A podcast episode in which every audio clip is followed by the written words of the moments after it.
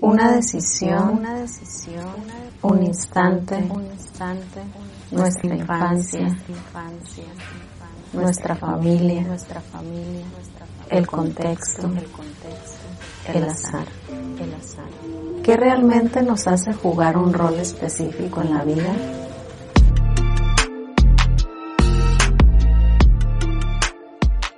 Casa de las Ideas de Tijuana Innovadora presenta Pasajero 29, un podcast para conocer a los agentes de cambio que hacen la diferencia.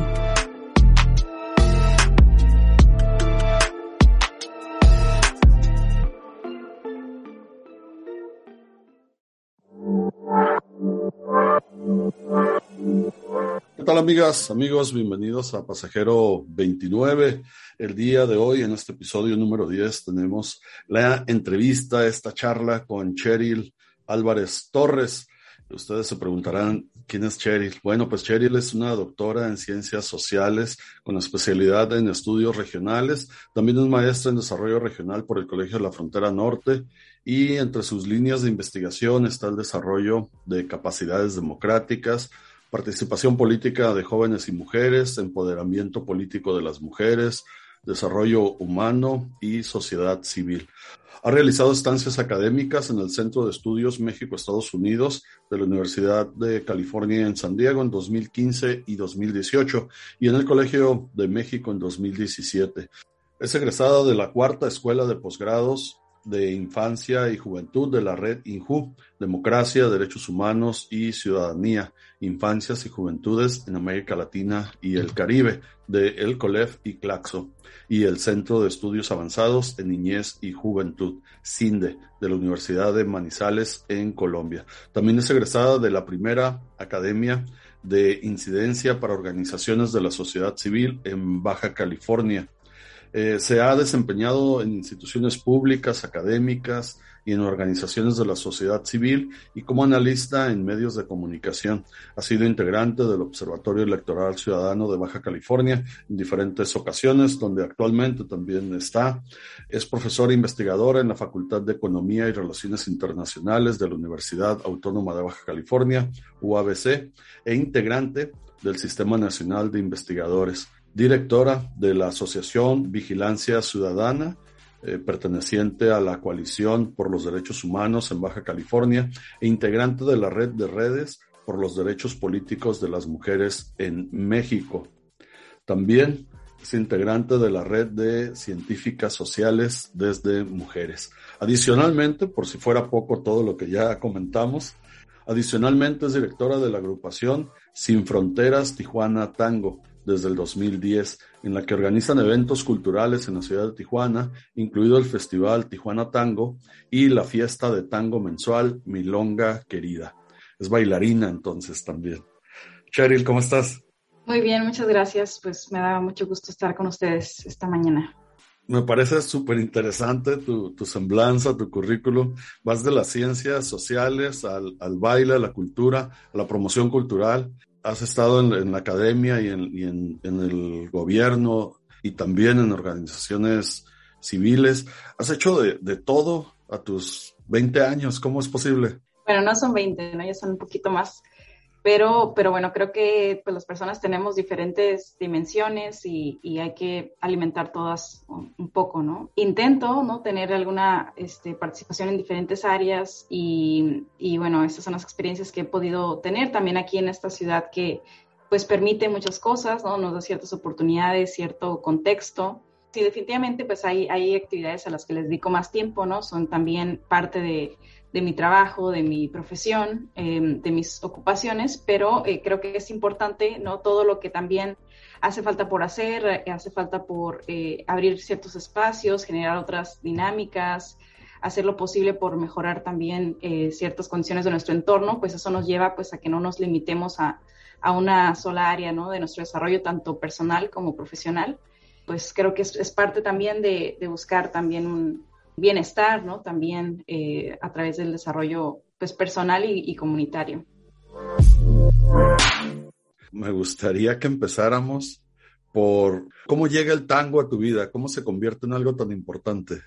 desde siempre me ha gustado música que no es de mi época, eh, cosas, literatura y música que corresponden a otro tiempo. Y así llegué al tango a, conocer la música, parte de la cultura y querer aprender. En ese, en ese tiempo, recuerdo en Tijuana solamente había una clase y no, no me funcionaba. Yo era estudiante universitaria y no lograba empatar estos horarios. También como estudiante, pues también trabajaba, ¿no? Ya trabajaba, estudiaba, estudiaba también idiomas, otra danza. Entonces también tenía la, la, la inquietud de irme a intercambio, ¿no? Entonces, por azares del destino, terminé en Argentina y pues lo primero que pensé, dije, tengo que aprender tango, ¿no? Entonces ya era una inquietud que yo tenía desde antes y al estar ahí, también además de mis clases, ¿no? De mis estudios, pues tomé clases de, este, de tango, de gastronomía argentina y todo lo que pude. Bueno, también viajar y conocer más, este, pues América del Sur. Y allá es donde pues me, me enamoré, ¿no? De esta, de esta cultura, de esta danza y de esta conexión que permite este baile. Es un baile como más cercano, ¿no? Que te confronta el poder confiar en otras personas, el compartir tu círculo de cercanía con otras personas, el contacto con otras personas, pero también puedes sentir cómo se siente la otra persona al estar bailando contigo en ese momento, ¿no? Si está feliz, si está triste. Todo esto, este, pues te conectas en, en varios niveles, ¿no? Eh, uno personal con la música, cada persona pues está teniendo una reflexión, una conversación interna mientras baila y además con la pareja con la que estás bailando y además con todas las demás personas, porque tienes que tener también conciencia de las personas que están bailando a tu alrededor. Entonces fue algo que eh, pues fue muy significativo, me permitió ser parte de una comunidad y poder adentrarme realmente a este, a este mundo del tango, que además que hay como un, una comunidad que está presente en todos los países y bueno, en Argentina pues no se diga más, es, es como la, donde, donde surge. Entonces cuando regreso a Tijuana, bueno, esto estuve un año allá, eh, regreso a Tijuana y pues acá no había nada de eso, ¿no? Entonces, pues aquí después conocí a algunas personas, me metí a una clase que también había aquí y empecé como a promoverles que por qué no hacemos algo, algo parecido. Empezamos a tener un contacto con mi grupo que teníamos en, bueno, el que estaba en Argentina y un intercambio, digamos, con el grupo de aquí de Tijuana, lo que estábamos aprendiendo, lo que estábamos haciendo. Y dije, ¿por qué no hacemos una milonga acá, no? Empezamos en el Parque Teniente Guerrero a hacer estos espacios de, de baile, ¿no? Este, social y bueno, así, así empezamos, así empecé. Hiciste como pensar en varias cosas. Relacioné esto de las, de las milongas con los fandangos, por ejemplo, en, en, Veracruz, con los jaraneros y todo esto, y eh, que es como una fiesta, ¿no? Básicamente. Y también me acordé de algunas plazas en algunas ciudades de México donde hacen danzón y se, se reúnen las personas en una plaza pública y alrededor de ellos público que disfruta ver a, otras personas bailando con, con, cierta destreza, ¿no? Destreza que muchos de nosotros no tenemos. Sí, así mismo, así como en México también se promueve mucho estos espacios para el danzón, es, un, es una música y un baile más conocido, ¿no? En México, pues muy similar, este, se llevan a cabo estas milongas al aire libre. Bueno, en México también ya se ha adoptado bastante, crecido bastante la comunidad de tango y que permiten pues apropiarse, ¿no? De los parques, de las salas públicas y a las personas pues convivir, acercarse, escuchar la música, ver bailar y bueno, convivir con diferentes personas porque son espacios donde conoces personas también, ¿no? Y pues se da este, también fortalecimiento del tejido social, ¿no? De la confianza en las otras personas y creo que es un valor también muy importante de, de este baile. Como un paréntesis, te comento que soy melómano y me interesa mucho escuchar música de todas partes del mundo, de mi época y no de mi época. Y cuando llegó el momento de ponerle nombre a nuestro hijo, eh, yo, yo propuse Osmar y mi única referencia de Osmar era Osmar Maderna, un tanguista argentino de los 40, de los 30, viejísimo, que me gusta su música, me gustaba el nombre y tuve la oportunidad de ponerle a, a nuestro hijo ese nombre. Qué bonita historia, por eso pues esta música tan profunda pues toca a tantas personas o también está la música que no tiene letra y pues la música este pues como también conecta a las personas, ¿no? En todo el mundo. ¿Cómo lidias con esa parte del tango que es hasta cierto punto misógino? Bueno, en todos los tipos de baile, ¿no? Cuando decimos, bueno, es, es que es un baile machista, es que porque los hombres mandan, etcétera, ya se ha dado un movimiento donde también se habla más de los roles, ¿no? Del, del rol de líder, del rol de seguidor o seguidora, y se pueden intercambiar, ¿no? Incluso es, es bueno para el baile que podamos experimentar ambos roles porque hay cosas que nos quedan más claras cuando los podemos vivir desde el otro punto de vista sin duda, pues hay un rol este, muy marcado, ¿no? De, de, la persona que lidera, que tiene más iniciativa en el baile, pero también se ha, se ha promovido que se escuche, ¿no? Que es una conversación, que no es nada más como que una persona da las órdenes y la otra persona las sigue, sino que es una conversación que si no se da, pues no se puede dar el, el baile, ¿no? Y que este, las dos personas están siendo parte de la conversación. Y además, por ejemplo, en el caso de pues algunas este, personas, algunas mujeres, eh, nos han llegado algunas personas que dicen, es que vine al tango porque me mandó mi psicólogo, ¿no? Porque no me sé dejar llevar, ¿no? No sé fluir. Entonces es muy importante también esa parte, ¿no? No es que valga menos o que sea un rol sumiso, ¿no? Realmente no. Eh, pero también es muy importante aprender eso, ¿no? Hay algunas personas que al principio nos cuesta mucho. Y por otra parte, ¿no? También hombres o personas que hacen el rol de líder que no tienen a lo mejor esa seguridad, esa iniciativa y después la van desarrollando. Entonces creo que es algo complementario y ya se da el cambio de roles, se da el cambio de roles, incluso se habla del tango queer, que es como pues también personas del mismo sexo, pero también el cambio de roles, ¿no? El que no es así como hombre y mujer y que el hombre sea el que sea líder todo el tiempo. Entonces vemos ya en los espacios de baile pues que se pueden dar estos, estos intercambios eh, y, que, y estas conversaciones, ¿no? Y sobre todo pues también una, una campaña permanente de no, eh, no al acoso, no a la violencia, ¿no? No, no este, dejar pasar situaciones que antes se normalizaban, eh, sino que pues realmente podamos disfrutar del baile sin violencia.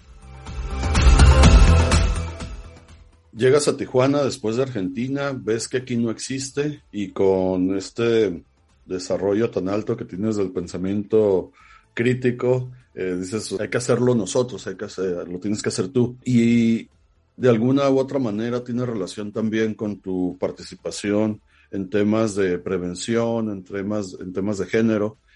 Hay cosas que están mal y hay que intervenir, ¿no? Hay que hacerlo personalmente hay cosas que no existen y hay que crearlas. ¿Cómo empiezas entonces con temas de, de, género, derechos humanos, prevención de las violencias? Fue también más o menos por el mismo tiempo, ¿no? Cuando era estudiante, antes de, de, irme a intercambio, pues ya empezaba a tomar talleres, ¿no? De ciudadanía, de, este, sobre derechos humanos, sobre género. También tuve mis primeras acercamientos y mientras estuve en Argentina, que estuvo pues por este periodo de, un año, iba por seis meses, pero extendí mi, estancia, también estuve documentándome, revisando, eh, en ese tiempo estaba estudiando el tema de economía solidaria y ver cómo crear también una asociación civil en Tijuana, que promovía el desarrollo comunitario, entonces ya traía también esas inquietudes, tenía conversaciones con otros amigos que están de la, de la carrera, ¿no? Este, que estábamos con esta inquietud de hacer cosas, eh, algunos estaban de intercambio en otros países incluso, entonces empezamos a hacer también como, eh, pues un proyecto, ¿no? De cuando ya este, a Tijuana y vamos a implementarlo. Pero cuando regresé a Tijuana conocí a otras personas que tenían sus propias organizaciones, entonces empecé eh, a ir participando con una que buscaba generar este, centros comunitarios, ¿no? Al final me salí de ese grupo porque terminó siendo algo partidista y en, el caso de mi participación social, pues siempre he buscado que no sea, ¿no? Este, hacia ningún partido en particular y con un, ni, con un fin, ¿no? De este tipo.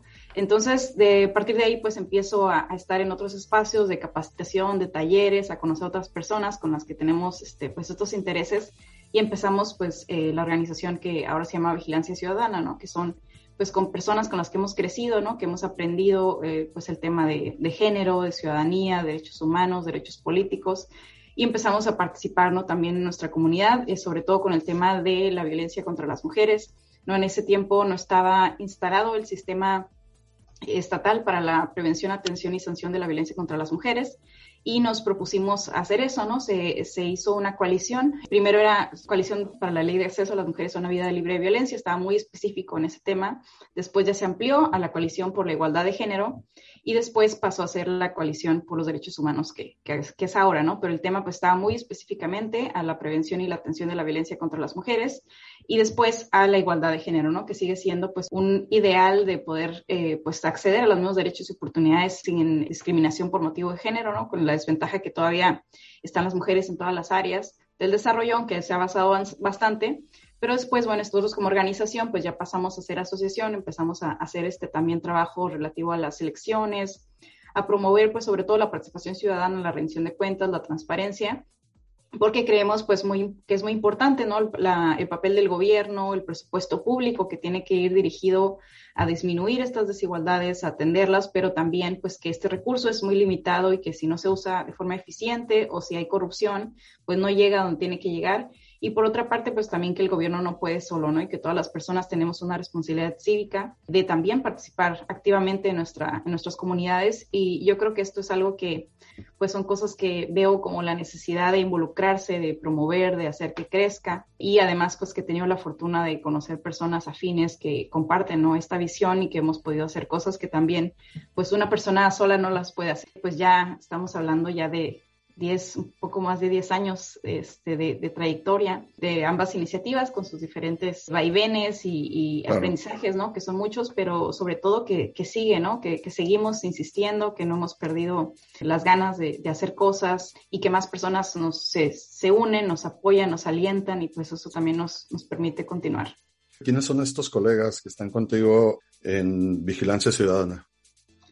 En Vigilancia Ciudadana, pues está la maestra Magali Preciado, el maestro y doctorante Yair Hernández, eh, Daniela este, Ramírez, principalmente ellos. Hemos tenido otras personas que se han sumado y, bajado en algún momento, pero pues nosotros cuatro en particular, que también somos personas con cierto perfil entre académico, activista, este, pues eso también nos lleva como a, a poder trabajar muy, muy de la mano y, también eh, pues apoyarnos en nuestras diferentes fortalezas, quien se enfoca más en cierta área, en otras, ¿no? Como juventudes, género, eh, prevención de la violencia, y pues hacemos, hacemos equipo con estos, con este interés en, en común. Nada más nos faltabas tú entonces de ese equipo aquí en Pasajero 29. Sí, me parece que ya pasaron todos, ya se subieron a este carrito.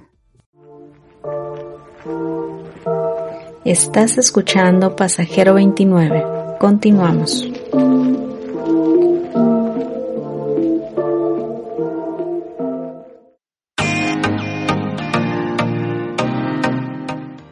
Continuamos con Pasajero 29 y continuamos con esta charla con Cheryl Álvarez, de principalmente de vigilancia ciudadana. Ya platicamos desde de su proyecto cultural, ya platicamos un poquito de, su trayectoria, eh, pero a partir de lo último que, me comentabas hace un momento, me surgió la duda de qué te dejó tu paso por las instituciones públicas. Eh, yo te conocí en el Instituto Municipal de la Mujer y me, me, llama mucho la atención con esta lucidez que tienes, con este pensamiento tan claro de, de, participación y de incidencia en temas muy particulares. Tu paso por, por una institución tan importante en Tijuana debió haber dejado una, una semilla también ahí importante.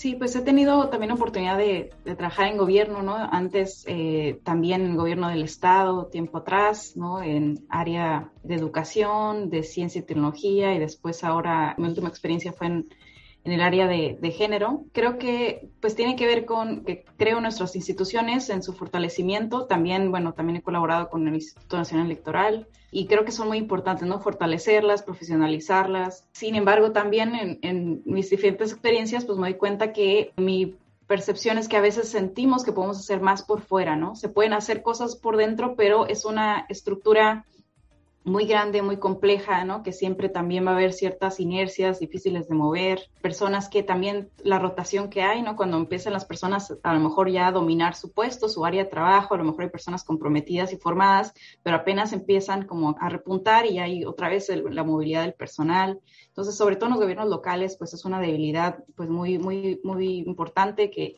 que estén tan sujetos ¿no? a los cambios de administración y esto pues, no permite que se generen perfiles que permanezcan, que sigan ahí. He participado también en, pues, en los comités sectoriales, ¿no? dando seguimiento a, la propia gestión de las, de las instituciones. Creo que es otra área también para poder estar más cerca de las instituciones sin, sin necesariamente pertenecer a ellas.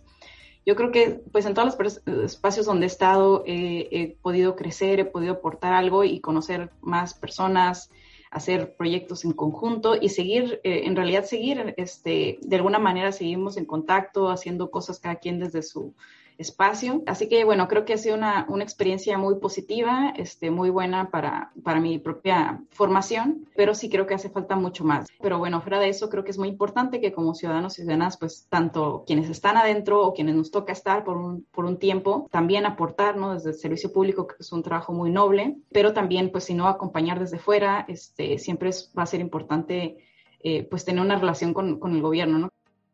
Y esto de, borrón y cuenta nueva es, es, todo un problema, ¿no? Cada administración, no sé si te ha pasado, y si es así, comentas, eh, cada, cada administración hace supuestamente una revisión de los programas que venían funcionando en su institución y refuerzan los que estaban funcionando adecuadamente, quitan los que no funcionaban quitan los que tenían muy marcado el color de, la administración anterior y luego se dedican gran parte de su tiempo a instalar programas que trasciendan administraciones, que sean tan buenos y estén tan ciudadanizados que trasciendan administraciones y no haya manera de que los quiten y aún así los quitan.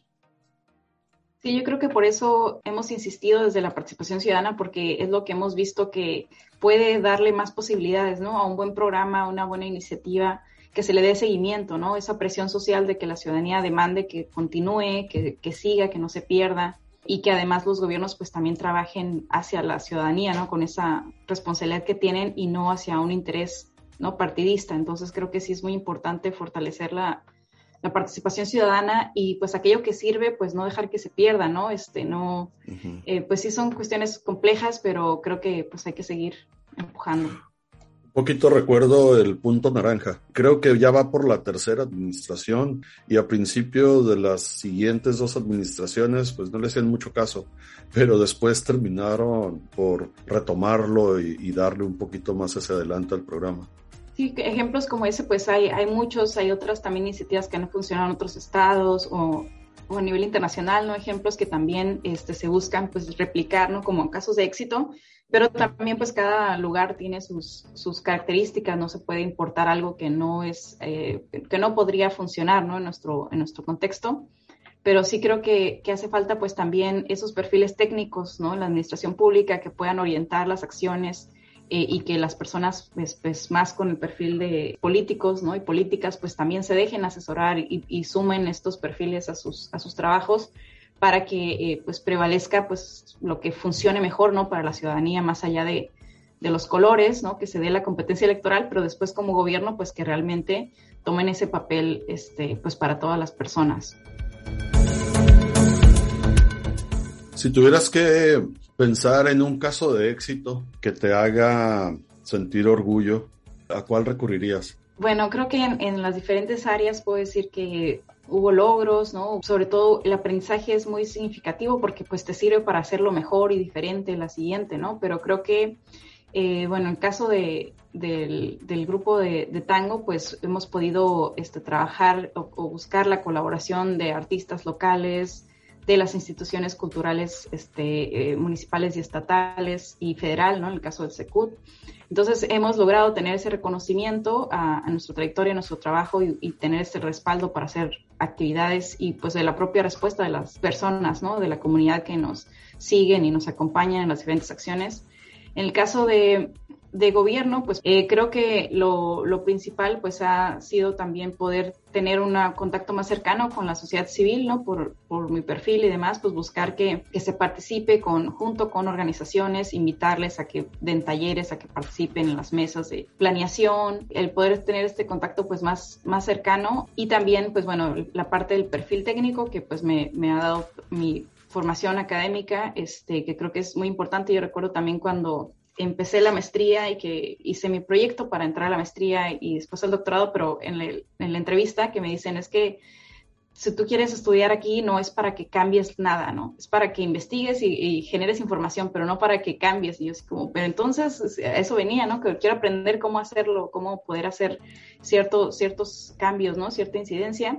Pero después, bueno, aprendí que es también muy importante, ¿no? Investigar y después con esa información, pues dársela a personas tomadoras de decisiones o usarla para, ya para llevar a cabo acciones, ¿no? Entonces, que también eh, a veces el querer hacer cosas, pero no tener la formación, no tener la información, eh, suponer lo que la gente necesita, creo que pues es un, es un error que hemos visto en, en, algunas gestiones de gobierno y creo que esta parte de documentar, generar información, buscar hacer las cosas pues lo más cercano a, a tener evidencia de lo que estamos haciendo o generarla, creo que es muy importante y eso es algo que, he buscado aportar en los diferentes espacios en los que estoy. Eh, Vigilancia Ciudadana, por ejemplo, logramos eh, promover que se incluyera el, concepto de la violencia política contra las mujeres por razón de género. Promovimos antes de que se hiciera a nivel nacional que se incluyera aquí en la ley de acceso y en el Código Penal.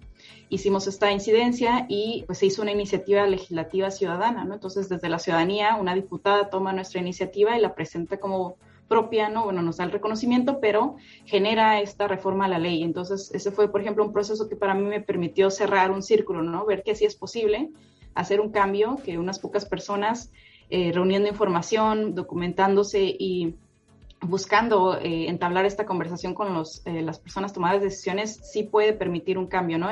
Pero así como ese, ah, ah, son varios momentos donde dice, sí se puede, ¿no? Entonces, esas son pequeñas motivaciones que, te, que te permiten seguir, ¿no? Entonces, bueno, esas serían algunas experiencias que puedo recordar así, rápido.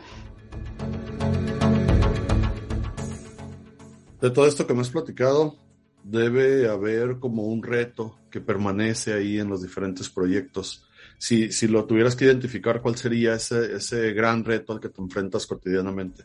Yo creo que es la, eh, la dificultad para compaginar todas las áreas de la vida, ¿no? La conciliación personal, laboral, profesional creo que es eso, ¿no? Este, uno busca ahí como equilibrar, administrar la energía porque tiempo tenemos limitado, entonces este, creo que esa parte es la, la difícil. A veces tener que sacrificar ciertos aspectos, ¿no? De la vida personal o, alguna otra. Este, creo, bueno, sabemos que es un tema también para las mujeres, ¿no? La conciliación familiar y laboral. Eh, pues en el caso del activismo también, pues mucho trabajo de voluntariado, ¿no? No hay este, recursos para eso, solamente las personas a lo mejor que lo podemos financiar desde otro lado, dedicamos este tiempo a, estas cuestiones y creo que no debería ser pues un privilegio, ¿no? Este, por el nivel socioeconómico o por las oportunidades educativas que hemos tenido y pues creo que sí hace falta pues, seguir abonando a un sistema más justo y una distribución de estas eh, compaginación de, este, de, las políticas de conciliación laboral, ¿no? Cheryl, ¿qué te parece si invitamos a Aldo, que te ha estado escuchando y que durante este tiempo ha estado preparando una hipótesis de cambio a partir de la información y de la charla que hemos compartido contigo? Parece muy bien, me da mucha curiosidad. La hipótesis de Cheryl sería que si brindamos espacios para que los ciudadanos puedan discutir los problemas de su comunidad, producimos ciudadanos empoderados para exigir al gobierno la cobertura de sus necesidades, que al final se traduce en participación ciudadana, contribuyendo a incidir en políticas públicas a favor de la comunidad. Cheryl, pues esto fue la hipótesis de cambio que, se le ocurre a Aldo. ¿Qué opinas? Pues me parece muy curioso, ¿no? El ejercicio que hacen es, me parece muy difícil, ¿no? Poder como que resumir todas las historias en, en una, este, una teoría del cambio, pero creo que es algo muy este, ingenioso que están haciendo con este programa, así que agradezco mucho la oportunidad de, de haber escuchado también, bueno, esta interpretación, ¿no? De lo que platicamos, así que pues muy agradecida. Cheryl, no nos queda más que agradecerte tu participación en Pasajero 29. Muchas gracias y pues gracias por compartir estas historias que pues nos, nos inspiran a, todas las personas. Gracias y también agradecemos a todas las personas que nos hacen el favor de escucharnos a través de las diferentes plataformas. Pasajero 29 es una producción de Casa de las Ideas de Tijuana Innovadora AC. Conducción Tico Orozco. Edición Aldo Otero. Guión Luz Serrano. Y la voz de un invitado diferente cada semana que nos comparte a partir de su historia de qué manera aporta para la prevención de las violencias y qué es lo que lo mantiene ahí. Escúchanos cada semana a través de tu plataforma favorita de podcast. Pasajero 29.